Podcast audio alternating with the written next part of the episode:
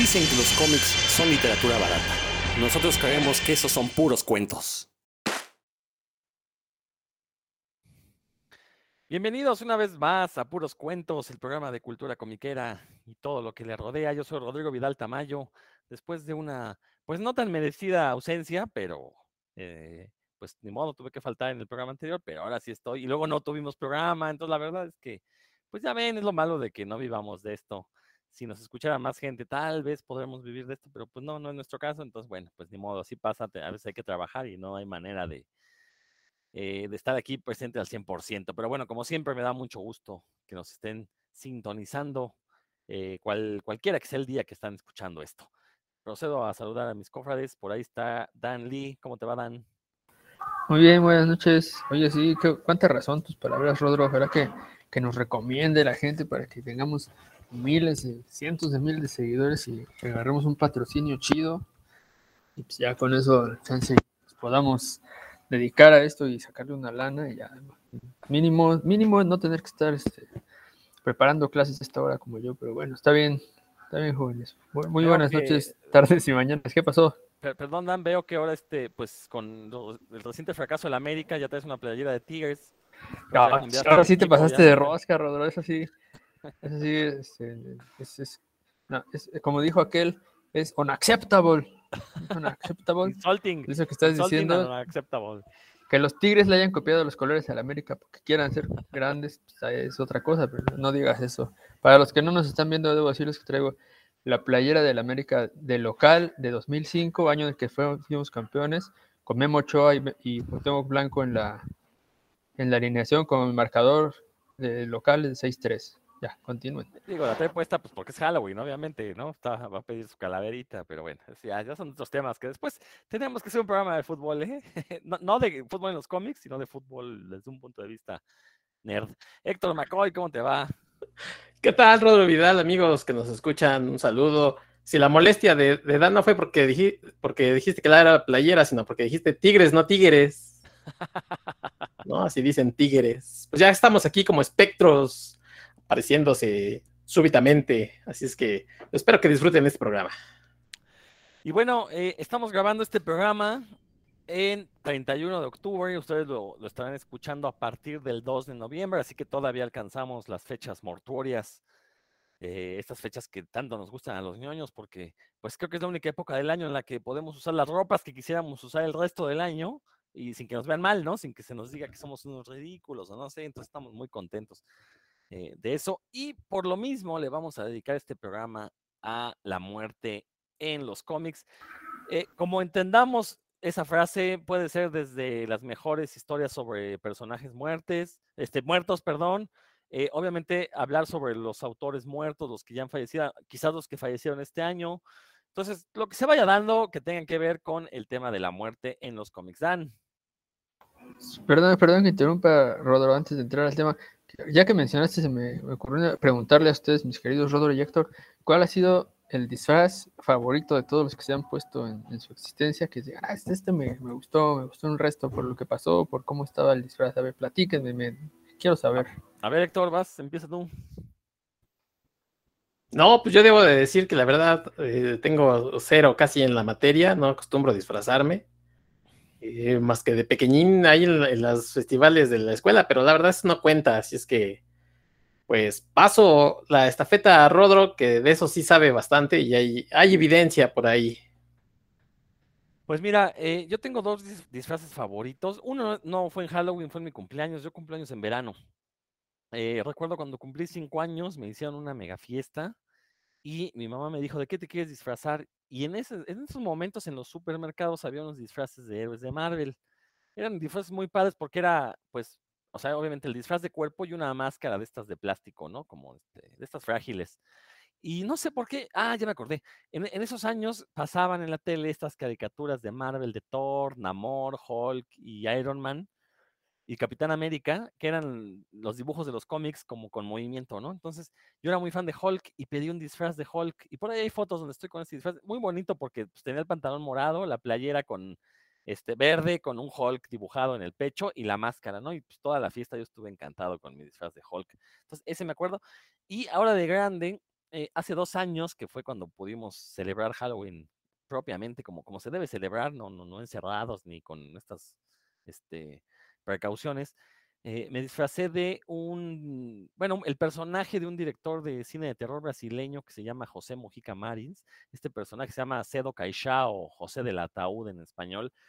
Es un disfraz muy sencillo, porque pues, básicamente es vestirse todo de negro, ponerse una capa negra y un sombrero de copa negro, ¿no? Entonces, ese, y bueno, este, el, el, personaje tiene unas uñas largas, me hice con Durex unas uñotas, ahí andaba. Eh, la verdad es que sí di muy, quedé muy bien el gatazo, porque este, cuando se inició este personaje estaba más o menos delgado, con la barba como yo la traigo, entonces la verdad quedó muy padre. Y luego este, fuimos a, pues, ese, día me acuerdo, tuve una reunión del Círculo Lovecraftiano donde estábamos discutiendo cuentos de terror, fuimos todos disfrazados, muy divertidos, después nos fuimos a una fiesta y en el metro pues la gente como que se sacaba de onda de verme porque no era un disfraz eh, payasesco en el sentido de, se nota que es un disfraz, ¿no? O sea, yo parecía de veras un, un, este, un funerario, ¿no? Entonces, la, sí se me quedaban, sobre todo los adolescentes, y luego les enseñaba las uñas y más se sacaban de onda, ¿no? Porque sí daban el gatazo esos diurex que me puse como de uñas reales. Entonces, la verdad, me gustó mucho de disfraz. De hecho, hoy mismo lancé un, este, un homenaje a José Mojica Marins con ese mismo disfraz, recreando una de las introducciones a sus películas, de sus películas más famosas. Ahí, este, los que me tengan en Facebook. De hecho, creo que lo puse público, entonces pueden entrar a mi Facebook y pueden ver este video homenaje a José Mojica Marins. Eh, entonces, ese disfraz me gustó mucho por su simpleza, pero también porque eh, se impone, pues, o sea, es tan sencillo y, como se ve tan real, pues un cuate vestido de negro con capa y sombrero de copa sí parece un, un agente de funeraria. Tú, Dan, ¿cuál ha sido tu mejor disfraz? Ah, pues yo tengo, sí me he disfrazado de algunas, pero mi más así, favorito es una vez que mi hermano y yo nos disfrazamos de, de Santo y Blue Demon para ir a una TNT y entrar gratis, ese fue el objetivo, pero los dos nos pusimos la ropa que se ponían en las películas de Santo y Blue Demon cuando no andaban luchando, ¿no? Así estaban con el cuello de tortuga y saco de pan y demás. Y este, y así anda, entramos obviamente sin pagar porque los disfrazados en ese entonces creo que todavía ni le llamaban cosplay, imagínense qué años eran. Los disfrazados entraban gratis y ya andábamos. Santo y Blue Demon nos sacan, nos tomaron N cantidad de fotos, ¿sabes? La, la ñoñiza. Eso me, me recuerdo mucho. Y otro para una, para una fiesta, también mi hermano este, Saiz, que seguro nos está escuchando, le mando un saludo. Mi amigo Miguelón, que es alto y así fornidón. Y yo nos disfrazamos de los hermanos Dinamita de, de 100 caras, Máscara Año 2000 y Universo 2000, con la máscara, pero también ellos tenían como su gimmick, eran como que eran los capos, ¿no? Entonces íbamos los tres con gabardina negra y ahí muy, muy jalados. Esos disfraces en equipo me han resultado bastante divertidos. De luchadores, que ustedes saben que me gusta mucho la lucha libre. Pues esos, esos, esos son hasta ahorita mis tops. Oye, este, no, muy buena onda, la verdad es que esos disfraces siempre son perfectos. Y aparte también son sencillos, pero generan muy buen efecto. Precisamente por su sencillez, pero aparte sí estás recreando realmente a, al personaje tal y como era en las películas, ¿no? Porque como bien dices, cuando no se agarraba catorrazos, pues eran muy muy este, elegantes, ¿no? Luchadores. Sí, sí, vamos. es de esos efectos de cine que, que a, o sea, aparentemente no es un efecto, pero sí lo es, ¿no? Ver al desmascarado de traje. Hoy es un dandy, ¿no? Para traer su máscara. Oigan, por cierto, se me olvidaba mandar saludos. Tenemos saludos pendientes. Este, le quiero mandar saludos a Julián Mitre, quien nos escucha, a José Luis Ortega, quien no solo nos escucha, sino que además es el encargado de que este programa ustedes lo puedan escuchar. Entonces, obviamente, saludos a José Luis Ortega y un gran agradecimiento. Obviamente a Jason Martínez, a Said Ruiz, que siempre sabemos que nos están escuchando. Y, y por ahí le voy a mandar un, un, saludo a un ingeniero eléctrico que conocí en la semana, que desgraciadamente, este, pues no me dijo su nombre, pero resulta que me oyó hablar y me dice, ¿tú eres Rodrigo Vidal? Sí. Ah, te he escuchado. Yo pensé que era por mi trabajo en Radio IPN, pero no, me escuchó por puros cuentos. Entonces, un saludo ahí al ingeniero eléctrico. Tú sabes quién eres. Un saludo, un saludo para ti también. Bueno, pues ahora sí. ¿Qué, Héctor? ¿Sí vas a decir disfraz o de plano no? No, pues no. Uh, mira, hace como dos, tres años eh, me disfracé de, del doctor, del Doc Brown Eh, y mi esposa este, se disfrazó de Marty McFly, entonces creo que ha sido lo más elaborado que, hemos hecho. Por ahí hay evidencia también en mi cuenta de Instagram, por si la quieren ir a visitar. Perfecto, muy, muy bien. Pues ahora sí vamos con el tema, les recuerdo, es la muerte en los cómics, lo que entendamos, lo que esa frase quiere decir, porque es una frase bastante eh, amplia. Incluso podremos hablar de la, eh, la supuesta y vaticinada muerte de los cómics impresos o del cómic de superhéroes que ya lleva muchos años supuestamente agonizando y, y pues nada más no vemos por dónde, pero bueno, ya veremos qué, a dónde nos lleva este programa. Héctor, pues comienza tú, ya que, ya que este, no tienes disfraces, pues te toca comenzar con eh, tirando la primera salva en este tema. Bueno, pues este, vamos a empezar por eh, creativos, ¿les parece? Si empezamos por creativos. Vas. Bueno, pues un creativo que falleció, que me parece que, tenía mucho que dar en los cómics, que desgraciadamente a principios de los 2000 falleció, eh, Mike Wiringo, un artista gráfico, la verdad, muy interesante. Yo me acuerdo verlo pues en Spider-Man, en Cuatro Fantásticos, en Flash, y bueno, pues tenía un estilo que a lo mejor para ese entonces parecía un poco al de Joe Madureira, pero, pero ya estaba desarrollando su estilo. De hecho, eh, en esos tiempos, eh, finales de los 90, principios de los 2000, Humberto Ramos tenía un título de, Impulse, ¿no? Que es de la familia Flash, y se parecía, tenía un toque, yo creo que no sé si le pidieron o si era el estilo que tenía en ese entonces Humberto, este, se parecía al de Mike Wiringo, precisamente, que tenía Flash.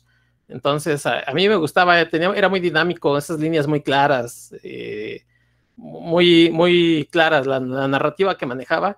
Y bueno, pues desgraciadamente falleció, ¿no? Y además, eh, tan, tan, ya tenía desarrollado su estilo que uno ya veía el trabajo de Mike Wiringo y lo identificaba, ya empezaba a identificarlo, decía, ah, pues Mike Wiringo, ¿no? Entonces, eh, desafortunadamente falleció y no sé hasta dónde hubiera podido llegar. Yo creo que hubiera todavía tenido mucho que dar. En esos entonces, creo que, era de esa familia de, digamos, de dibujantes que todavía estaba explotando un mismo estilo y a lo mejor hubiera todavía dado más si, si hubiera vivido, ¿no? A lo mejor ahorita haciendo cosas, pero bueno, pues desafortunadamente falleció, si mal no recuerdo, de cáncer. Y bueno, pues ahí queda para la posteridad su, obra, si la pueden checar en Flash o en Fantastic Four con, con Mark Waid, que es pues, más o menos un clásico, eh, para que se acuerden de ese estilo de Mike Gringo.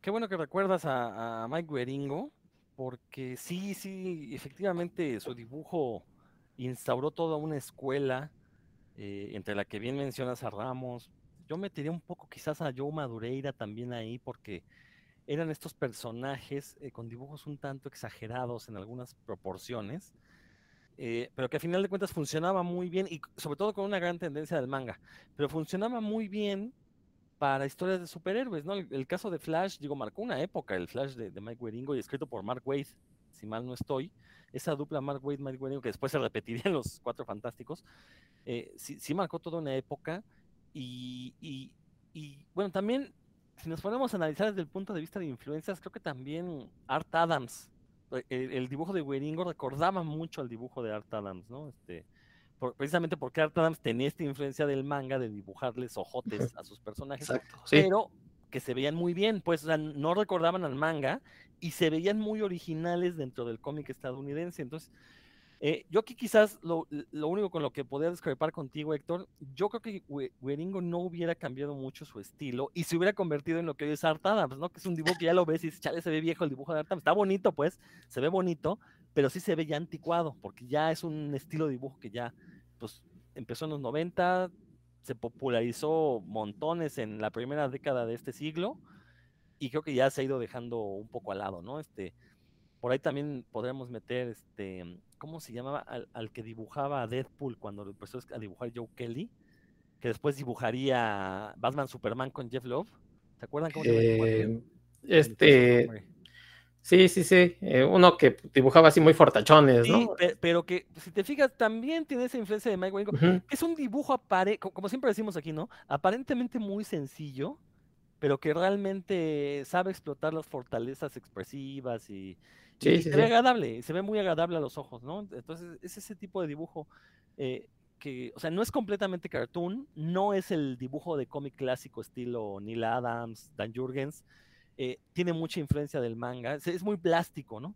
Eh, la verdad es que sí, digo, no, y lo que hizo Gringo, la verdad, este, era muy disfrutable leerlo, ¿no? Dan, si quieres comentar algo. Ya, perdón, es que hice así mi pantalla y se hizo chiquito el micrófono. Pues no, la verdad es que no, no tengo grandes recuerdos de, de Wiringo en esa época. Yo más bien leía como cosas de DC, pero pues los, los nombres que mencionan como seguidores de su influencia, pues sí han, han mar- marcaron mucha tendencia y si son como, fíjense, yo no sabía eso que estoy aprendiendo ahorita aquí, que son herederos del, del estilo de Wiringo, entonces pues, eso siempre se aprende algo nuevo en puros cuentos. Pues más bien son contemporáneos el estilo, ¿no? Probablemente el, el máximo exponente ahí sería, creo que Madureira. Y, ahorita ya aquí checando rápidamente, Seth McGuinness, el que decías, ese mero. Sí, eh, sí, sí. Rodro. Yo creo que todos son, pues, de esta escuela que, más o menos bien dice Rodo de, de Amerimanga. Y yo creo que ahí Madureira es el, que lo explotó a su máximo. Pero creo que sí, Gueringo tenía un estilo que, les digo, luego, luego ya viéndolo, decía, se sabía que era él. Entonces, sí, Adams, si uno lo sigue, por ejemplo, yo lo sigo en, en Instagram, tiene unos dibujos este, increíbles, pero sí, a lo mejor, como dice Rodro, que, que recuerdan a esa época, ¿no? De, de finales de los 90, pero sí, la verdad es que, bueno, también tiene un estilo que con, con muchos des- detalles, entonces, bueno, pues uno no sabe qué hubiera pasado ya, el hubiera. Sí, el hubiera no existe, excepto el hubiera Gon- González, que ya sí existe. pero, pero bueno, Dan, ¿con qué comienzas? Pues Yo voy a comenzar con una. Cuando, cuando- desde que plantearon el tema, mi buen Rodrigo, ustedes saben, aquí fuera de puros cuentos eh, tenemos unas charlas intensísimas unas discusiones para saber de, qué, de qué vamos a hablar. Eh, yo pensé que, que en. O sea, como si- en quién podría poner en, en mi ofrenda, ¿no? Si es que pudiera, poner a un autor en ofrenda. Y lo dije, bueno, pues si va, si va a poner una ofrenda es porque el muerto va a venir, ¿no? Y los únicos que ven son los muertos mexicanos, porque los de otros países no se, no se sabe, ¿no? Que, no, como no están habilitados a que les pongan ofrenda, pues yo creo que han de hacer otra cosa. esos van a venir a espantar, ¿no? Como en, el pues, los gringos han de venir a espantar, porque pues, en el Halloween los espíritus espantan. Entonces pensé en autores mexicanos. Y bueno, lo primero que ustedes ya me han escuchado aquí siempre que hablo de autores mexicanos, la primera que me llega a la cabeza es la reina de las historietas, Yolanda Vargas Luché. Así que pues esa, esa sería como mi primera opción en- de personajes que ya fallecieron y que dejaron un- una importante trayectoria. En este caso, yo les dije porque escogí una autora mexicana. Y pues bueno, ella ya, ah, no hemos hablado extensamente de ella en puros cuentos, pero sí un poco. eh, pues fue importantísima en el, siglo XX. De hecho, vivió prácticamente todo el siglo XX porque nació en 1919 y murió en el 99. o sea, se aventó, este, muy buena parte del, del siglo XX. Y bueno, escribió lo que más se conoce de ella, pues lo de Lágrimas y Risas, que eran pues, este, historias de melodramáticas, y Memín Pingüín, bueno, Memín Pinguín, yo lo conocí como Pingüín en los, en los 90 porque le hicieron ahí un cambiecillo, pero eh, Memín, Memín Pinguín fueron su, lo que más se conoció de ella, importantísima en la cultura popular mexicana del siglo XX, ahorita a lo mejor ya eh, 21 años adentro del siglo XXI, yo noto claramente cómo se ha perdido y difuminado la, la importancia de que tuvo en su momento Vargas Dulce, porque pues eran historias que se leían en, muchísimos niveles de la sociedad eh, mexicana, que como saben las mujeres eran quienes más consumían eh, la historieta en, por ahí entre los 60, 70, 80 todavía. Y pues esas historias también trascendieron al cine, con producciones grandes para el momento, con ac- actrices y actores también de, lo, de primera línea, en telenovelas, y es, por ejemplo los, los personajes de Rubí, que todavía se hizo una adaptación hace no mucho, eh, Marisabel, Oyuki, Yesenia, todavía, pues sí, sí, son historias que, que, que no solo terminaron en la historieta, sino que pasaron a, otros ámbitos y se popularizaron mucho, y por eso el nombre de, Yolanda Vargas Luche era de dominio público, digamos, casi tan siquiera en esas épocas, en los inicios de los 90, que yo me empecé a clavar en esto de la historieta, pues era un nombre que todo el mundo lo conocía, ¿no? De hecho, en la primera conque fue una invitada de super honor, fue, dio una, una conferencia ahí magistral, en la magistral, hágame favor, una conferencia importante ahí en la que se, se, se, se llenó el pequeño auditorio de aquel, de aquel momento y la gente estaba muy emocionada, aunque éramos, la verdad, muchos chavos, estaba muy emocionada con la presencia de Yolanda Vargas Dulce porque era una pues era un hombre de muy, muy manejado, ¿no? Que todo el mundo sabía quién era. Y pues bueno, actualmente hay exposiciones, ¿no? Sobre personajes que ella creó en el Museo de Arte Popular, de sobre los, me parece que del vestuario, ¿no? Que, que de algunos de sus personajes. Además, sí tuvo mucha influencia en, en su momento, eh, pero pues, como, como, les comento, ya, ya se ha difuminado, está como muy desvanecida, no sé si, si en el futuro vaya a porque el melodrama, como se escribió y se entendió en ese momento, pues ya, ya no funciona tanto, la verdad, sino es que, que también está, se ha modificado mucho el melodrama en México, y ella pues, era una fórmula muy, muy, muy clara, ¿no? La que se manejaba y parece que ya, ya no es lo mismo. Pero bueno, en su momento fue importante y por eso es que elegía a la reina de la historieta, como se le conocía, Yolanda Vargas Dulce. Sí, curiosamente, eh, una guionista muy prolífica, pero sin embargo, pues como que no dejó escuela para que surgieran otras guionistas como ella, ¿no? Pero bueno, ahí también tiene que ver con, con los manejos de eh, editorial Argumentos en su momento y posteriormente editorial Vid. Y bueno, que a la fecha, pues está raro el caso de la cuestión de derechos, ¿no? ¿Dónde quedaron los derechos de Memín, de Lágrimas y Risas? Todas esas historias. Eh, quién sabe si las volvamos a ver publicadas alguna vez en México.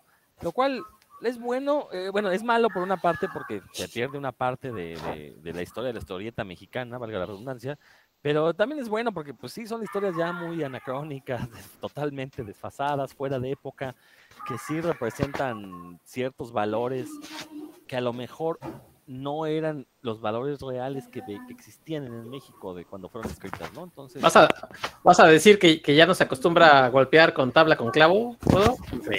sí. Ahora le ponen ya un trapito a la tabla, ya no lleva clavo.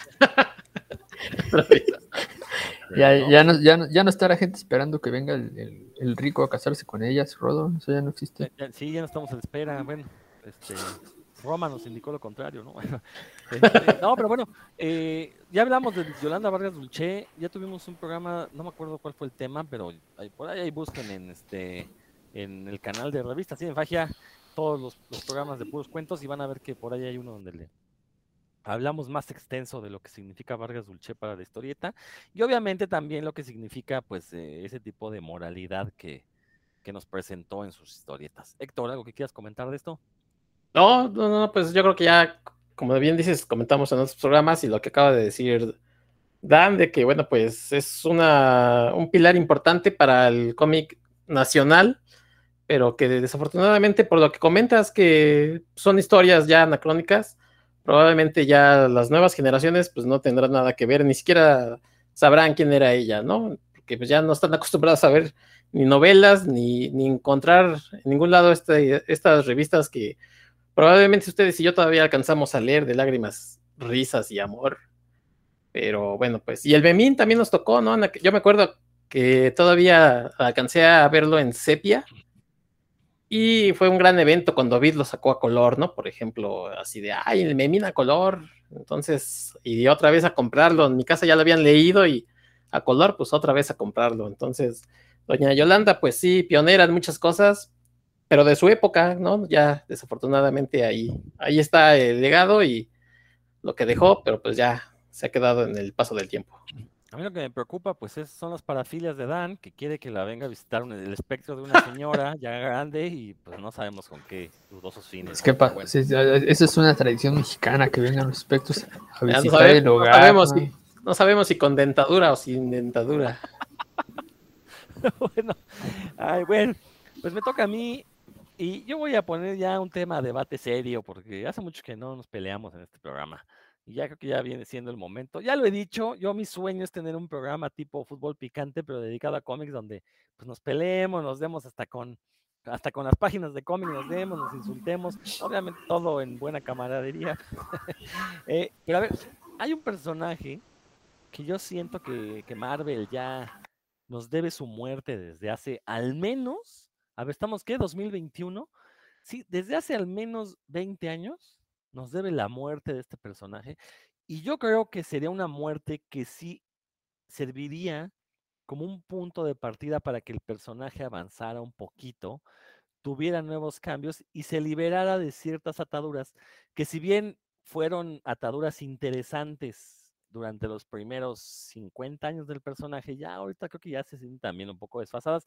Me refiero a la tía May, este personaje del hombre araña, que pues durante muchos años, insisto, durante 50 años fue su brújula moral, fue eh, la persona que, que lo obligaba a hacer el bien y aparte que lo obligaba a tener un trabajo porque pues, tenía que mantenerlo hasta cierto punto. Pero viendo cómo, ha cómo han hecho que evolucione el personaje del hombre araña, que ahora pues ya no es un estudiante de prepa como al inicio, ya tiene un trabajo más o menos estable, serio, ya no es, ya no vive de, de las fotos horrendas que le mandaba al Clarín, ya ahora vive de hacer investigación, cosas así. Eh, entonces creo que ya ese personaje de tía May creo que ya queda ahí medio redundante. Y yo siento que si la mataran, uno, podríamos tener una muy historia de muerte en los cómics. Digo, si la escribieran bien, que de veras fuera una muerte significativa. Eh, y dos, eh, permitiría que Peter Parker pues ya al menos perdiera esa atadura de contenerse porque, ay, ¿qué va a decir la tía May? O que no se entere que, la tía May que soy el hombre que ahorita no sé si realmente la tía May siga sin saber que Peter Parker es el hombre y, y, me refiero a la tía May del 616, porque recordar que en el universo Ultimate, pues también se enteró que quién era el hombre araña, ¿no?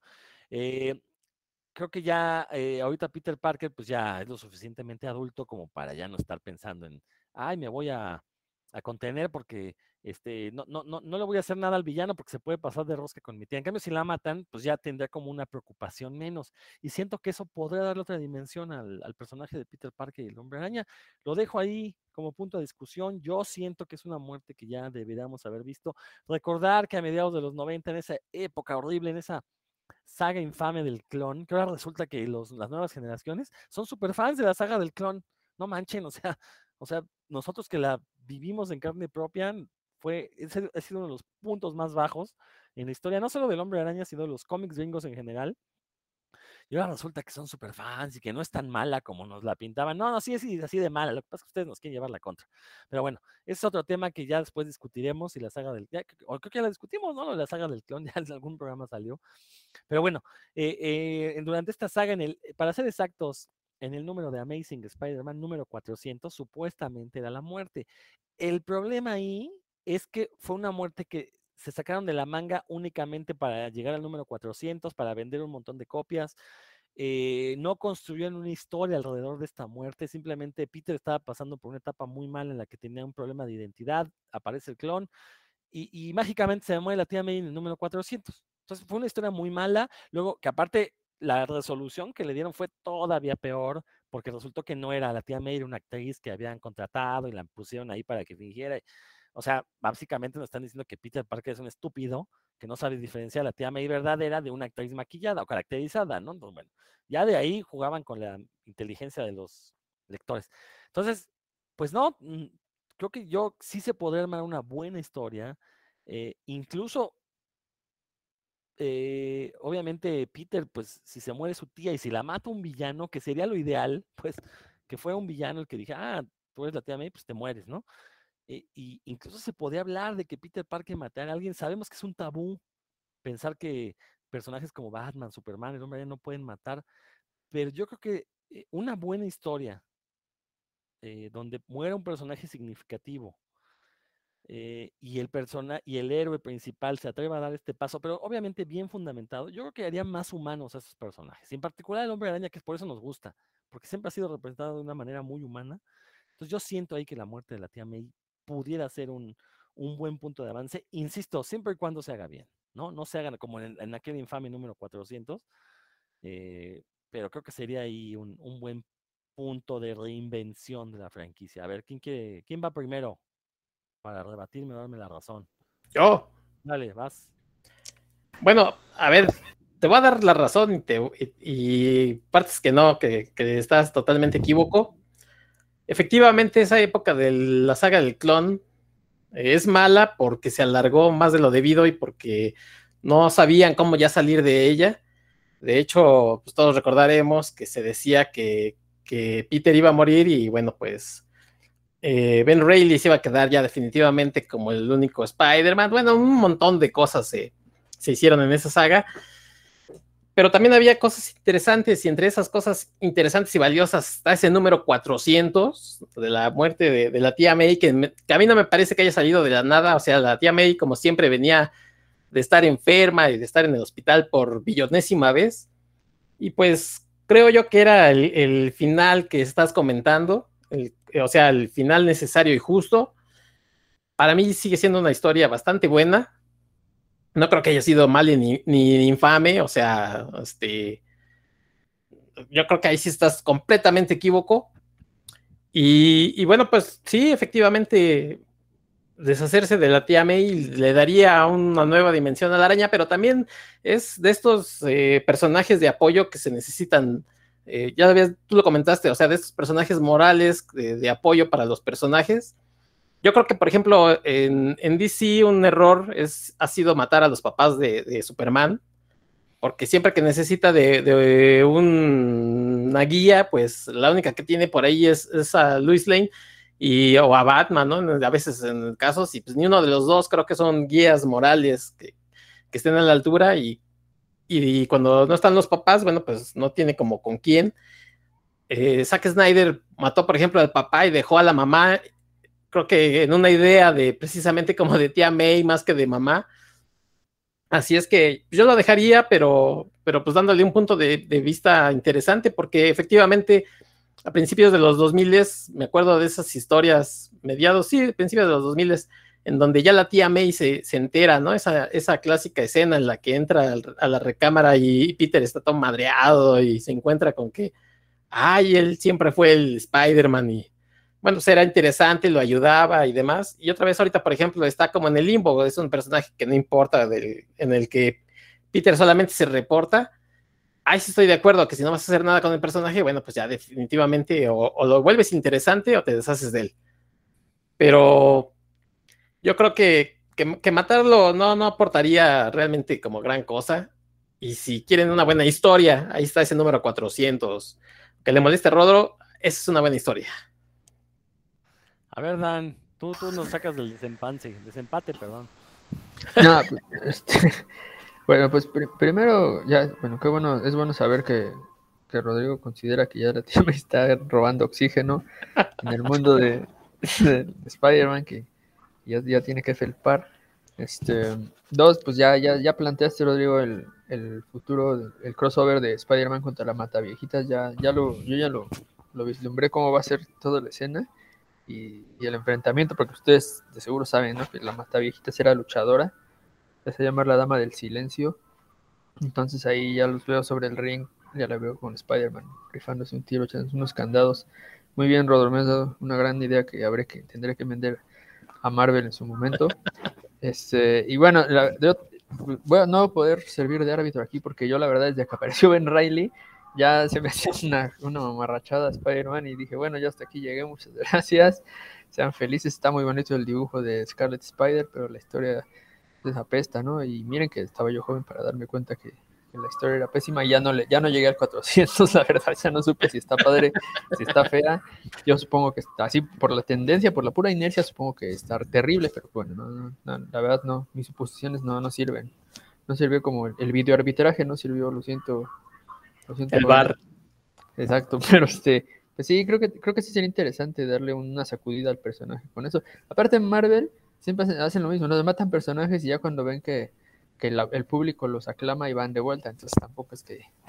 O sea, pueden hacer una muy buena historia para la muerte de la tía May, muy básica, que les quede bien, que, satisfaga.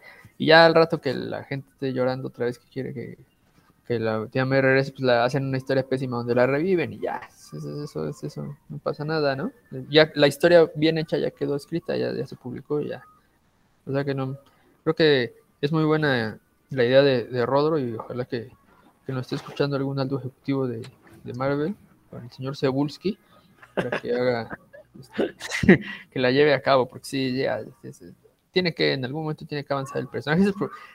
otro día hablamos de eso también, es el problema de, de esos personajes que, son ongoing o que no, que no para la historia y pues, que quieren mantenerlos iguales a lo largo de las décadas, pues es, es muy difícil hacerlo bien. Oigan, es que mi, memoria es en Civil War donde le dan un balazo, ¿no? ¿La tía May? Sí. Sí, ¿verdad? Y que también parecía que iba a morir y bueno, es la razón por la que... Pues es como Michael Myers, el de Halloween, se lo balean, le- lo tiran, lo atropellan y no le pasa nada. Fíjate, e- esa historia de Civil War esa sí me gustó mucho. Entonces ahí, ahí sentí que la muerte de May había sido significativa porque sí lo fueron, lo fueron llevando, ¿no? Y tuvo ciertas repercusiones. Sí, bueno, pero no hubiera sido emotiva como en el 400, que se la lleva al, al- la estatua de... No, al Empire State, ¿no? ¿Era? Ah, ni me acuerdo, la verdad. yo no me- Sí, sí, sí, sí, yo no sí. recuerdo que- la escena en su cama, que aparte llevaba no sé cuántos días en cama la señora y Peter no la iba a ver y... pues, ol- olía galleta y la llevó a que se a que le diera el aire y yo creo que también por ahí le dio. De hecho, me acuerdo muy bien que le dice, Peter, ¿qué se siente? ¿No? Y el otro así de, ¿qué se siente qué, tía? Les estoy haciendo una recreación, fíjense la, la emoción. ¿Qué, tía May? ¿Qué se siente qué? Eh, columpiarse entre los edificios y, ay, lo sabías. Pues sí, güey, lo sabía, ni modo que, o sea, vivimos juntos, pues, pues sí, o sea, pero la a neta, ver, ¿no? A, a- a- a ver, sácame de una duda, porque ahí parece ser que hay un hueco argumental. Si esta era una actriz, la actriz sabía que Peter era el hombre araña, y luego eso qué, le, le dieron, le di- este, ese, le- ese cabo lo cerraron al final. Bueno, hay, hay que, o sea, hay dos cosas. Por un lado, lo de que era actriz, eso se inventó después, o sea, no, no me salgas, ¿no? Porque ahí no sabíamos que era una actriz. Canon, es canon. Ok, ok, ok. Y por otro lado, eh, suponiendo que sí era una actriz, bueno, pues era contratada por, entre otros, por este, por Harry Osborn, creo, ¿no? O por Norman directamente. Entonces, pues obviamente le dijo, ¿sabes qué? Dile esto, te voy a, a decir tus líneas para que se sienta acá conmovido el muchachón. Entonces, luego no, murió, ¿verdad? Entonces ya con- se llevó el secreto a la tumba. Sí, pues claro, se murió, pues no. Entonces no, no hay ningún, no hay ningún agujero, todas tus dudas resueltas. Este, discúlpate, Rodro, por favor. Eso confirma mi hipótesis de lo que mencioné hace rato. Pero bueno, pues ahí está. Creo que sí coincidimos en que creo que sí sería un, un buen eh, cambio en el personaje que ya muriera la tía May, ¿no? Eh, eh, ya Peter pues se perdiera, se quitara ese lastre, y ya podrá contenerse. Sí, ya hay una, ya hay una buena historia esperando ser escrita. Dan, pues ya manda tu pitch ahí a Cebulski a ver qué pasa. Héctor, ¿con qué nos vas a sorprender ahora? Ah, bueno, pues vámonos con, sí, a seguir con muertes de, de personajes que a mí sí me, sí me conmovieron, aunque igual están eh, clavadas ahí en los noventas. Eh, esta es una historia que venía de X-Men, donde estaba este virus legado que era pues, básicamente el SIDA de los mutantes.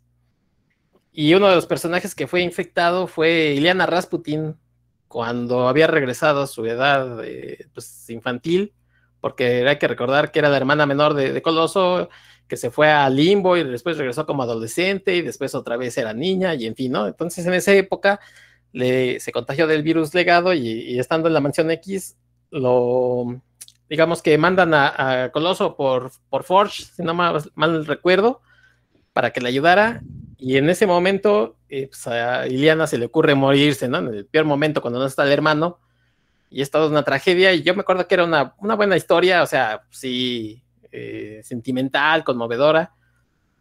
Fue previo a esto de, de, Fatal Attractions, donde Coloso, pues harto ya también un poco de, que los X-Men nada más lo usaran ahí de, de, músculo, pues lo hubieran apartado de su, de su hermana.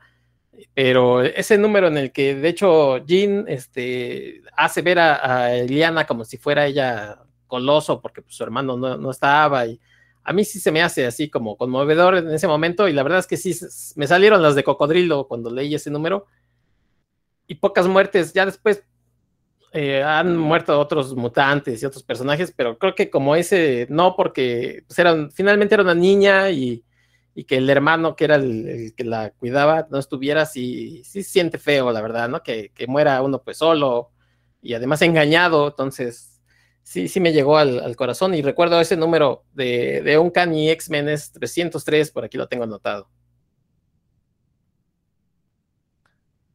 La verdad es que, eh, oye, recuérdame, esta ¿Sí? historia fue, eh, ¿dónde se dio? No, no, no fue en los títulos de X-Men, ¿no? Fue en X Factor o uno de esos, ¿no? No, no, no, no, te digo que es Uncanny X-Men número 303. ¿Fue? Ah, ok. Sí, que, que ¿Sí? fue de estas muertes como, como legendarias, porque precisamente Ileana Rasputin se, se mantuvo muerta bastantes años. Sí. Este, entonces sí, pues sí se hablaba de, ah, no manches, este personaje Magic, ¿no? Y, y, y los que llegamos a leer tarde a X-Men, pues sabíamos que se había muerto, pero nunca la habíamos conocido. Entonces, este, sí, pues yo, yo empecé a leer X-Men después de esos números, ¿no? Entonces, yo- cuando yo los leía ya hablaban de que estaba muerta. Eh, pero sí, la verdad, sí, sí fue como de esas muertes impactantes. Y como bien dices, eh, el, hecho de que fuera una niña, que ya después, la, cuando regresó, ya era súper adulta, ¿no? Entonces, bueno, era por otra cosa. Pero eh, sí, sí marcó una generación esa muerte, sí lo recuerdo. Las revistas Wizard, sobre todo, hablaban como de lo legendaria que era la muerte de, de Iliana Rasputin. Dan, Dan Lee, ¿tú tienes algo que decir? No, bueno, yo lo que quiero añadir es que pues, los Rasputin le caían mal ahí a los editores de Marvel, ¿no? Porque también luego a Coloso también lo mataron Sí. y lo dejaron un buen, un buen de años muerto, que yo también creí que ya, bueno, ya, ya no está todo tan, tan, tan sope, ¿no? Como creer que en Marvel van a dejar a los personajes este, muertos forever. Pero sí duró un buen rato muerto Colossus. Y, y De hecho, también que- el, el otro hermano también se lo ejecutaron porque era, tenía un hermano mayor. Entonces, sí, yo creo que odiaban a los Rasputin, a los rusos, este, Algo así. principalmente. Sí, Es que luego en las Olimpiadas les quitaban las medallas. Bueno, bueno, el, el chiste es que el- me recuerdo la escena cuando, cuando regresaron a Colossus a la, a la continuidad, con, que fue en esta que es muy buena saga de como que era como de ciencia ficción, que estaba bien chida. Y no, en, en Astonishing X-Men de, de este, el dibujo de de Cassidy, ¿no? Whedon, ajá. Es el dibujo de la escena cuando, cuando descubren que Colossus está vivo otra vez, que está como en el centro de un de un planetoide, ¿no? Algo así, no me acuerdo. Pero el dibujo era impresión, ese es buenísimo. Esas escenas sí estaban bien chidas, la verdad. Pero bueno, esto no quita que se manchen con los Rasputin en, en Marvel. Algo, algo les, les hacen. Oigan, perdón, ahorita iba a comentar algo respecto a lo del clon del hombre araña y se me fue. Pero Héctor comentó esta, que, es cierto, ¿no? La, todos creíamos que Ben Reilly iba a tomar el lugar de Peter Parker del hombre araña. Y ahorita en los cómics del hombre araña está pasando exactamente lo mismo. Entonces fíjense cómo las ideas se van reciclando, ¿no? Porque otra vez regresó Ben Reilly, ahora resulta que Peter Parker está en coma y a lo mejor se muere y entonces va, va a ser Ben Reilly el que ocupe el manto del hombre araña otra vez, ¿no? Entonces, bueno, se está repitiendo ahí, nada más para que se den cuenta que no hay Todo nada es cíclico, todo es cíclico. Mira, se va a morir y luego va a ser una saga que se va a llamar El Reino de los Spider-Manes, ¿no? Y va a salir Spider-Boy, Spider-Boy de acero, Spider-Man de acero, Spider-Man del mañana y así, y Ben Riley. Así, y así va No a estaría malo, ¿eh? No estaría malo. O sea, digo, suena bien, el papel suena bien, nada más que pues de ese sí les metería el aparatote legal. Pero bueno, No, qué bueno que dijiste lo de legal porque... claro, claro. Está bien. Ah, bueno, pues yo les quiero hablar de la muerte de uno de mis personajes favoritos, de- no solo de los cómics, sino también de, de la literatura pulp, que es Conan, Conan el Bárbaro, que como ustedes saben en, en cómics, fue mucho tiempo lo publicó Marvel y hace un par de años eh, retomaron la licencia, después lo publicó Dark Horse con unos muy buenos títulos, por cierto. Eh, y después Marvel recuperó los, bueno, volvió a comprar los derechos en 2019. Y lo primero que hizo fue, decir, para el título principal de Conan, porque sacó dos títulos, para el principal de Conan, voy a, lo va a escribir Jason Aaron. Entonces, Jason Aaron es un escritor que es brutal, ¿no? Es, aparte de que es bueno, maneja bien el medio, se, las- se le ocurren unas ideas bastante salvajes, como tiene mucha influencia, él, él creció en el sur de Estados Unidos, en estas poblaciones ahí medio, no, no medio, de rurales, donde hay mucha violencia. Entonces él tiene unas ideas así, de de violentas, ¿no? Donde hay mucha brutalidad y cosas salvajes. Entonces, desde que anunció que Jason Aaron se iba a hacer cargo de la primera eh, serie de 12 números, toda, toda esa serie, pues creo generó mucha expectativa. Y esa se, va a publicar en 2019, fueron 12, 12 números, y la saga se llamó The Life, la, la vida y la muerte de Conan, ¿no? O sea, ya, como que desde el título, ya saben que cuando en la, en la, la muerte de Superman, la muerte de Wolverine, etcétera, pues el- eh, ya saben en qué va a terminar, ¿no? El spoiler está en el título, pero pues aquí lo importante era ver cómo, ¿no? Cómo, pues si Conan sobrevive a todo, ¿no? El, el- el sobreviviente, si alguien puede ejemplificar lo que es la supervivencia, pues es Conan, ¿no? Él, él contra todo puede. Y entonces llama mucho la atención. Las portadas, por cierto, están buenísimas. Son este cuate Mamut Asrat. Y hay, hay unas, por- bueno, ahí ya le echarán el ojo, ¿no? Como las cosas individuales. Ahorita lo que les quiero hablar es de la muerte de Conan, porque efectivamente, ya espero no arruinarles mucho, pero pues desde el título ya se dice, ¿no? Que, Conan va a morir y era muy difícil que muriera así de forma a manos de otro guerrero. Entonces, eh, digamos que quien, se lo ejecuta, no le estoy arruinando nada porque pues ya este es parte de la historia, es la una bruja que se hace llamar la, bueno, ahí la llaman, ella jamás se hace llamar, la bruja carmesí de Crimson Witch, maneja un- una magia muy rara, porque es como un, ella no tiene la magia, la canaliza la magia de un dios oscuro, este, y entonces cuando era, cuando joven, Conan era muy joven, y andaba ahí cortando cabezas, como ya saben que él- a se dedicaba, ¿no? Sí, a robar, a, a matar gente, era mercenario y ladrón. En esas épocas, cuando era joven, se topó por primera vez con la, con la bruja carmesí. La bruja carmesí lo que hacía es que esta- estaba buscando, su dios le exige sangre, ¿no? Pero no solo, no cualquier tipo de sangre, sino la sangre como del, del ser humano máximo, ¿no? El, que, el que de veras pueda sobrevivir todo, para que cuando muera, con esa sangre, ese, ese dios pueda como ingresar al mundo, ¿no? Al, mundo real, como aparecer en el mundo real. Y, y en, es- en su búsqueda de esta, esta de la bruja carmesí, ah, él, tiene una apariencia de una mujer joven y bella, ¿no? Es tipo- saben, con poca ropa, ¿no? Como es el mundo de Conan. Y así es como logra acercarse a Conan, pero en realidad es una apariencia, pues que es irreal, ¿no? Su, su ser real es una anciana, así, decrépita, medio, este, ya, el, el estereotipo de la bruja vieja y con flácida y demás es, es ella. Pero tiene, una, tiene como un hechizo que hace que se vea atractiva y así es como se acerca a Conan después de, de ayudarle un poco en, a sobrevivir a una situación. Se acerca a Conan y lo, pues, de alguna forma lo, lo hechiza para llevarlo a la montaña en donde ella habita, que, donde, de donde va a aparecer este, este dios y ahí ejecutarlo.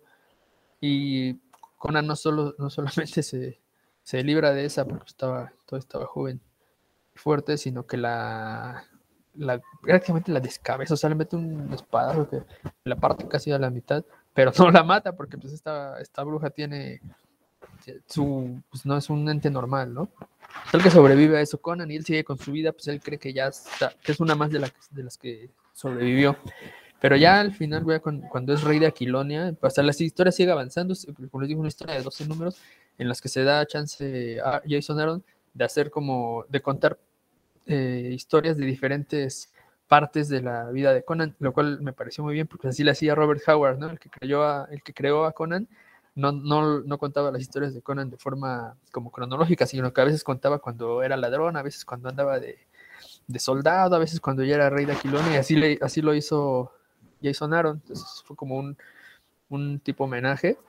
Entonces no- nos va contando diferentes historias de, de la vida de Conan, en las que de alguna forma, sí, muy, a veces nada más en una viñeta, a veces muy, al inicio, muy al final, aparecen los, la- los herederos de la bruja carmesí, que son un par de squinkles, ¿no? Unos cham- chamaquitos que son como, ellos le dicen, dicen que son su mamá, pero pues no, no sabemos en realidad su mamá, unos chamacos ahí albinos que andan como siguiendo a Conan, como que nada, est- están esperando el momento adecuado para actuar. Y entonces cuando Conan ya es viejo y va a- en una guerra, cuando él es rey, porque él, él- es rey, pero cuando va a, la- a las guerras, no nada más manda al- a, los ejércitos y él se queda viendo cómo se mata, ¿no? Él se va al frente, pues porque a él le gusta eso, nosotros sabemos que Conan es un salvaje. Y en una de esas, y ahí es donde ah, se da la oportunidad, ahora sí ya, ya les voy a dejar de contar la historia, se da la oportunidad de que estos chamaquillos se lleven a Conan de vuelta al- a la guarida de la bruja carmesí y ahí, en la guarida de la bruja carmesí, muere Conan, pero no se acaba la historia. Entonces, qui- quieren que, ahora sí quieren que les diga lo que sigo, de, que muere, muere. Yo, yo lloré, la verdad, sí, lloré. ¿Por qué se muere Conan? De veras, ya no va a salir más de Conan. Aquí se acabó. Este, pero no se acaba la historia porque suceden ahí cosas que, que como es Marvel, pues no se va a morir Conan, obviamente. ¿no? Bueno, este, obvio, obvio que iba a haber forma de que la historia continuara, pero Conan felpó. Y O bueno, sea, sí se muere, pero ya de viejo, si entendí bien. no, es que les digo, les digo, ya, ya, ya, Ya dilo, hombre. ya tiene un año que pasó, pues, ¿no? Eso está totalmente inspirado en, en la muerte de Superman, supongo. Muere, y ustedes saben que Chrome, el dios de Conan, pues, no pela a sus, a sus feligreses, ¿no? Ni les hace caso. Entonces, cuando, cuando Conan muere, eh, el, siguiente número eh, empieza con una atmósfera muy enrarecida, como de Conan en, una montaña, Y pues resulta que Conan, este, de alguna forma, Chrome, el, dios este que al que siempre ha invocado Conan en sus momentos, aunque a sabiendas de que Chrome era, lo, lo iba a ignorar, Chrome tiene una injerencia ahí para que Conan pueda, pueda regresar. Pero no crean que es un dios venido y dices, oh, sí, eres mi, has sido un gran guerrero, vas a, tú te lo mereces. No, no, no, no. Eso sí lo tendrán que ver como, como entre comillas, convenció eh, Conan a Chrome de que de regresarlo a, a, la montaña. Se ha puesto el diseño de la montaña está bien chido, es una montaña que está hacia abajo, que crece hacia abajo, y el, el monstruo, por decirlo así, este dios va, aparece también por un foso por donde escurre la sangre de, de los guerreros, en este caso de Conan. Y bueno, ya, eso sí, ya échenle un- una leída a, a este número en el que en el que Conan y Chrome tienen ahí su nada más decir que enfrentamiento, pero se conocen, digamos, y Conan tiene la oportunidad de, de regresar a seguir cortando cabezas y salvajeando al mundo, pero ya viejito, claro. Ok, pues también veo por ahí este cierto tufo spawn, ¿no? De que lo, regresan, pero con, con jiribilla, ¿no? Ahí también, no sé. Algo así. Héctor, algo- ¿algo que quieras comentar de esta historia de Conan? No, bueno, les, les voy a comentar que yo, Conan, eh, he leído muy poco. Cuando empezó a salir aquí a publicarlo Panini, me compré el primer volumen con estas historias clásicas de Roy Thomas, John Buscema y demás. Bien, pero la verdad es que hasta ahí llegó el interés por, por el personaje, ¿no? Yo lo- a lo más que había llegado era Schwarzenegger en aquellas malas películas de los ochentas. Eh, este, ese era todo mi interés sobre el personaje y cuando lo leí, pues dije, ay, qué padre, pero pues nada más, ¿no? Sí, sí me daba curiosidad estos números de Jason Aaron, pero la verdad es que no le entré y no me podría importar menos si muere, si vive, o si vuelven a hacer una película con Jason Momoa, o, o si sale Conan a Bárbaro, o lo que sea. La verdad es que Dan, perdóname, pero este, no me importa la muerte de Conan. Este, yo estoy contigo, Héctor, también. Jamás he leído a Conan, entonces. pero bueno, bueno. Dan la contó con mucho Sí, Seguro que los fanáticos de Conan, pues sí, fue un evento Con gran dramatismo la contó, sí, mucho sí, sí. mayor, ¿no? Sí, pero yo ni sabía que se había muerto, para empezar, ¿no? Pero bueno. Bueno, pues ya para cerrar este programa, eh, mire, bueno, primero voy a hacer un comentario acerca de una muerte muy, muy famosa y después ya vo- voy a mencionar la muerte que, iba, que, que originalmente iba a comentar, pero no me puedo quedar callado porque ahora me ha tocado ver a mucho ñoño, ñoño rata en las redes sociales. Este, como ya dije hace un momento, por un lado celebrando la saga del clon, ¿no? Diciendo que está muy buena y que si uno la lee de sentón, se lee muy bien y yo, no, no, no, están mal, señor. Están, bueno, no, señor, están mal ñoños. ¿Quién sabe quién lees, Rodro? No, pues son varios grupos, lo he visto en varios grupos de Facebook. La otra es que ahora se burlan de Gwen Stacy, que porque era una mala novia y que no sé qué, y que qué bueno que se murió y que su muerte, que no es tan buena la historia. A ver, a ver, a ver, ñoños rata, entiendan algo.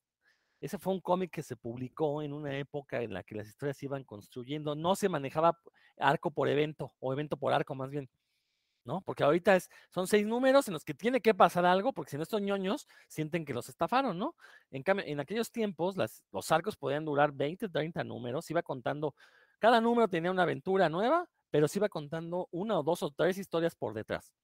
Entonces, toda esta muerte de Gwen Stacy se fue construyendo, fue una muerte significativa, eran personajes tridimensionales, por eso podrían decir, no, es que era una tóxica Gwen Stacy. No, no, no, no era una tóxica, era un ser humano como cualquier otro.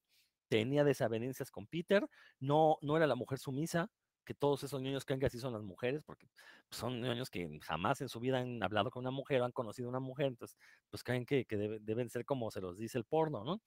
Entonces, bueno, entonces eh, la, la muerte de Gwen Stacy fue una muerte muy significativa para el personaje. Muchos de los escritores hicieron que el personaje cambiara a partir de esta muerte. Eh, de hecho, la historia iba encaminada a que Peter matara al Duende Verde, pero bueno, el Duende Verde termina ahí matándose a sí mismo. Entonces, eso evitó que Peter lo matara, pero es una, es una historia, la verdad, muy construida y por lo mismo se ha convertido en un gran clásico. O sea, uno no puede decir que es fan del Hombre Araña si no ha leído La muerte de Gwen Stacy, los dos numeritos. Entonces, bueno, nada más quería aclarar eso para Don Ñoños Rata, porque la verdad, este, eh, la ignorancia es temeraria, ¿no? Hace que digas cosas que pues, no tienen ningún sentido, pero pues, pues como eres ignorante no te estás, dando cuenta de la taradez que estás diciendo. Habiendo dicho esto, eh, ya salió, ya se ha mencionado aquí en este programa el tema de la muerte de Superman. También fue un evento, por más malo que haya sido escrito, pero fue un evento significativo para los que estamos aquí presentes, nos marcó de una u otra forma. Pero lo cierto es que no es la primera vez que Superman ya había muerto.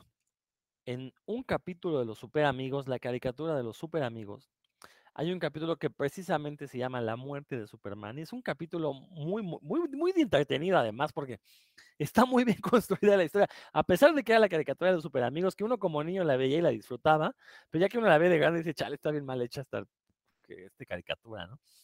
Sobre todo una temporada donde el enemigo era Darkseid. Ah, esa es la peor de todas. Creo que, es la del concurso de los campeones o algo así se llama. El, no, perdón, el, el desafío de los super amigos se llamó esa temporada. Es muy mala. No recuerdo si este capítulo pertenece a esa temporada, pero bueno. Es un capítulo muy padre donde Superman es envenenado por Kryptonita y ching queda como en catatonia, ¿no? Que hasta se ve verde. Y pues los super amigos, ¿qué pedo, no? Y pues no reacciona. Entonces, este, pues ya le hacen su funeral. E, ese es un funeral muy sentido, porque me acuerdo que la imagen era el Superman en un ataúd. Y pues no, pues este, no lo podemos enterrar, vamos a mandarlo al sol para que ya este, pues el sol lo desintegre. Lo mandan al sol y resulta que el sol este, lo cura, ¿no? Porque se carga, recarga sus células, ya entonces regresa vivo, ¿no? Pero la verdad es que cuando era, niño y veía ese capítulo, dices, no manches, sí se murió. Porque aparte se envenenó con kriptonita, que es la única eh, debilidad que tiene el personaje, ¿no? Entonces estaba ahí rodeado de Kryptonita y me acuerdo que hasta se caía como asfixiado, ¿no? Y Batman lo veía nada más como moría y Batman pues no le hacía nada. Bueno, no me acuerdo si era Batman o era Firestorm, pero bueno. Eh, Batiduende. ¿no? no, era uno, o era Batman o era Firestorm, porque recuerdo que también hay una temporada donde Firestorm era el personaje central. Entonces, uno de estos dos personajes lo ve como se muere y pues es el que lo saca, ¿no? Y ya pues, está todo verde Superman. Que aparte, ese color verde que le pusieron, pues sí parecía cadáver, así verde, este, como zombie, ¿no? Ahora, también en los cómics hubo una historia muy similar a esta que les digo. Y, también creo que fue en la Liga de la Justicia, también hay una historia que se llama La muerte de Superman, con lo mismo. No sé cuál fue primero. Ahí sí manifiesto mi ignorancia, pero existe un número de, eh, la Liga de la Justicia, donde también se muere Superman, se envenena con Kryptonita y creo que también lo reviven con el sol. Eso sí no estoy seguro. Lo leí hace muchos años, no le puse mucha atención además al, cómic porque pues yo tenía mi recuerdo de la caricatura. Pero bueno, esto es nomás para mencionar eh, cómo, pues sí, la muerte de Superman ha sido una idea que estuvo flotando muchos años en, en, en DC. De hecho, se dio una muerte de Superman con la muerte de Superman de Tierra 2, cuando la crisis de las Tierras Infinitas. Eh, bueno, que no se muere, ¿no? Al final de cuentas estaba ahí con Superboy, este, viendo ahí todas las realidades, ¿no? Pero bueno, antes de que supiéramos eso, pues se supone que habían muerto tanto el Superboy de, eh, no me acuerdo qué tierra es ese Superboy, este, ahorita ustedes me dirán, y el Superman de Tierra 2, ¿no? Entonces ya, digo, si era una historia que la verdad se antojaba hacer, ¿no? Esta historia de Superman, la vimos ya cristalizada en los años 90.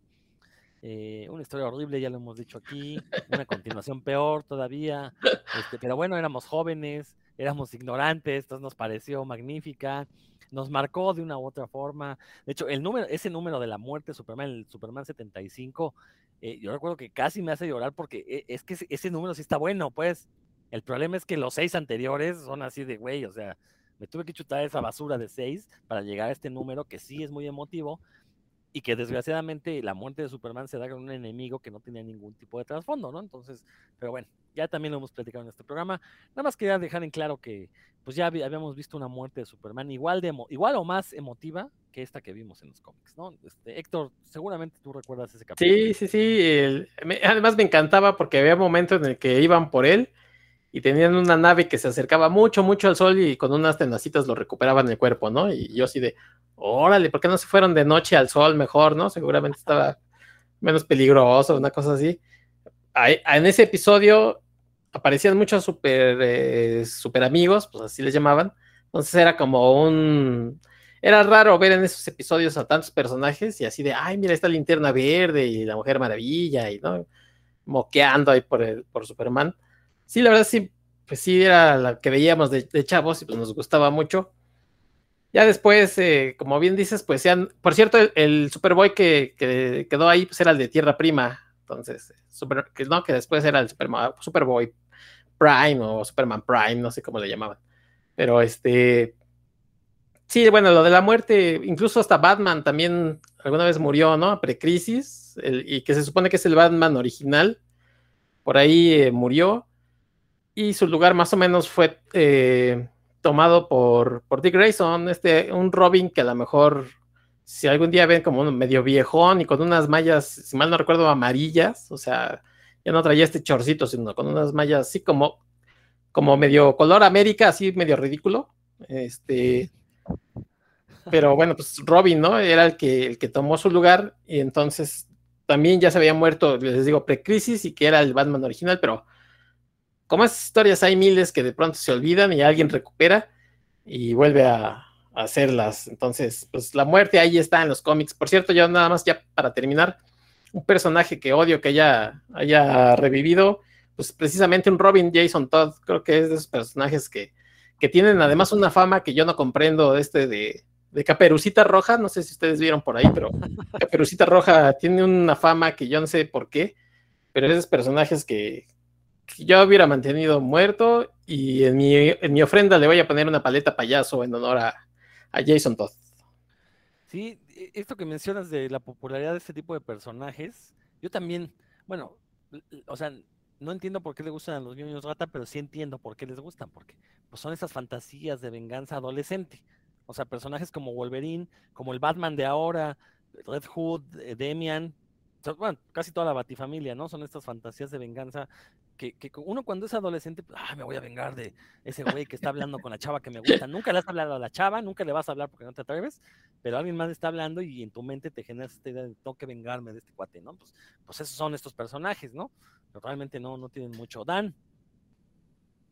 Pues algo que, que mencionó Héctor muy de refilón, pero que vale la pena mencionar, pues es que afortunadamente en los cómics la muerte es, por, en, en los cómics de licencia, ¿no? Este, la muerte por lo general es momentánea, ¿no? Salvo que estemos hablando de Invincible y ese tipo de historias, pues, en los cómics de superhéroes, para, para alegría de los ñoños rata que tan feliz te hacen, Rodrigo, eh, pues la muerte es momentánea, ¿no? Entonces, si su personaje favorito por ahí este, cuelga los tenis, pues al rato ahí ya va a volver a salir como, como si nada saltando y siendo feliz, pegándole en la cara a los a los villanos o al revés, ¿no? Este, a ver, Héctor, nos está mostrando una imagen de, ah, de, del Robin que, que nos decía que está bastante musculoso. ¿no? Que sustituyó a Batman. Sí, tiene una, como una mezcla de, de Robin con Nightwing, ¿no? Su traje. Este, bueno, el Nightwing de los 70, ¿no? Que parecía que se iba a una fiesta disco. Ah, Así, sí, claro. ese, ese Nightwing. Pero bueno, les comentaba que sí, pues el, en, ese tipo de historias, pues la muerte no es tan trascendente. Hay otras en las que, por supuesto que sí, que igual ya las hablaremos más adelante, pero otras más serias. La muerte no tiene, no tiene reversa.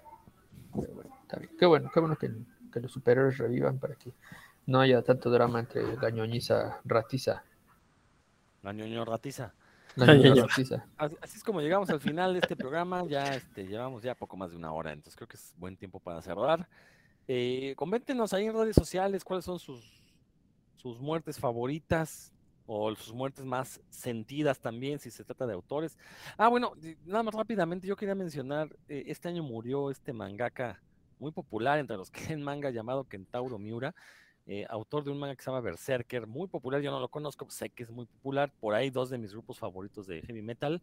Eh, toda su obra y sus propios nombres están basados en, esta obra de Berserker, es un homenaje a Berserker. Y se muere y mucha gente descubre eh, el estado de explotación en el que viven estos mangakas, en el que tienen que entregar no sé cuántas páginas a la semana. Entonces el señor, este, por ahí se publicaron extractos de su diario y la verdad es que a uno le parte el alma leer lo que dice, que, que no pudo celebrar Navidad, que no pudo celebrar las fiestas, este, bueno, las fiestas budistas o, lo que celebran en Japón, aparte de la Navidad, sí menciono lo de la Navidad, pues porque tiene que estar dibujando para entregar a la editorial las páginas. Y la verdad es que fue muy triste, o sea, y, sobre todo porque los, los, este, otacos, pues lloraban porque, ya no va a terminar la historia, pero luego uno, ve estos extractos del diario y dice, no manches, o sea, pues el único descanso que pude encontrar fue en la propia muerte, ¿no? Entonces, Eso habla también de las condiciones. O sea, uno como fan sí es muy exigente de ¿por qué no sacan a tiempo mis cómics? ¿Por qué viene mal dibujado? ¿no? Y pues sí, o sea, bueno, hay casos en los que uno dice, pues sí, no mames, es un trabajo, pues hazlo bien. Pero si hay otros casos donde uno a lo mejor podremos sentarnos a pensar, ¿no? Pues este, hay que ponerse en los zapatos de todos estos autores de cómic, que desgraciadamente es una de las industrias menos protegidas en el sentido laboral, eh, y también una de las industrias, digo, es, de las menos protegidas, pero también es porque los propios creativos, pues no se han dado la tarea de generar estas condiciones, ¿no? no, nunca se han unido para tener un, un sindicato como otras industrias. La industria del cine lo tiene en Estados Unidos, la industria del teatro, la de la televisión. ¿Por qué en el cómic no hay una industria, un sindicato de comiqueros precisamente para evitar este tipo de abusos, ¿no? Entonces, eh, pues sí, la verdad es que esta muerte de Kentauro Miura destapó una cloaca que, eh, pues eh, son pocos los fans que realmente van a hacer conciencia de este tipo de problemas. Pues ahora sí, cerramos este programa. Héctor, si gustas despedirte, por favor. Gracias, Rodro y amigos de Puros Cuentos, pues muchas gracias por escucharnos. Espero que les haya gustado este programa en, este regreso triunfal que hicimos después de una semanita y después de, de, Rodro de unas vacaciones que se aventó como tres meses. Bienvenido, Rodro, ya sabes que esta es tu casa, Puros Cuentos. Y eh, a ustedes, amigos, pues muchas gracias por, por, escucharnos. Si les sobra pan de muerto, pues avísenos, o por lo menos a mí, yo sí le entro de pan de muerto. Muchas gracias, nos escuchamos a la próxima. ¿Y qué? ¿Dónde te escuchamos, Héctor? ah, bueno, bueno, pues claro, por ahí eh, en la revista Cinefa. Ah, no, verdad, ese no es. En el del canal de, de, la ciencia y la ficción pueden escucharme diciendo tonterías sobre películas de ciencia ficción, que por ahí eh, en un episodio que hice sobre Doom, para que escuchen mi opinión de esta muy triste eh, adaptación que hice de eh, Denis Villeneuve de, de, su película, pero bueno, pues mejor escúchenme y a ver si están ustedes de acuerdo conmigo. De la ciencia y la ficción, háganme suyo cada martes también. Totalmente de acuerdo con esa opinión de Dune, que aparte, ustedes no lo saben, pero tanto Héctor como su invitado de ese programa leyeron mi texto de revistasinefamia.com eh, y, y, básicamente se lo fusilan durante dos horas, ¿no? Repiten ahí los argumentos que yo di, que lo que yo di en cuartilla y media, ellos ocuparon dos horas, ¿no? Nada más para verse muy original. No, es cierto. No, es cierto que sí es una, es una adaptación muy, muy fallida. No hay manera de defenderla. La gente que la defiende es o porque no sabe de cine, o porque pues con, se atraganta con muy poco pinole. Nada más. Dan. Ay, híjole, pues la verdad es que ya no he visto la película ni, ni ah, quiero no, verla, la verdad. De nada, la verdad. sí. Mejor ver pero sí, que está mejor. la verdad es que estoy muy decepcionado de lo que, lo que me comentaron de Conan, pero bueno, está bien, no me importa. Ah, te dice, matamos. En la ofrenda voy a poner ahí tu gusto por Conan. No, pues me sigue gustando. Luego si lo escribe ah, Jason Aaron. No, llores, no, llores, creo, creo, que inclusive, de, de, hecho, creo que es muy buena. Si, si no les gusta Conan, la, esta serie de Jason Aaron es, es buena. Es un, un, muy buena, una buena forma de ver una historia que no es el Conan clásico, adaptada como a las épocas modernas, donde van a haber varios aristas. Y pues ya, o sea, en, en 12 números se van a llevar una, una impresión bastante, con un escritor muy competente de lo que son las historias de Conan, ¿no? Sin profundizar más en el personaje. Creo que eso les puede, les puede servir inclusive a quien no le gusta Conan. Eh, y pues bueno, ya, ya hablamos de, de, la muerte en general. Y pues solo eso, de, desearles a todos un, que hayan pasado un feliz Halloween y se la, la pasen bien en, estos, en estas fechas de, de, Días de Muertos, en los que en algún momento también nosotros regresaremos a, a gozar de lo que nos pongan en las ofrendas. Perfecto. Pues yo no me queda igual más que despedirme. Les recuerdo que en este mismo canal donde escuchan puros cuentos es el canal de Revista Cinefagia. Ahí encuentran el podcast de revistacinefagia.com, donde también participo ahí hablando de cine.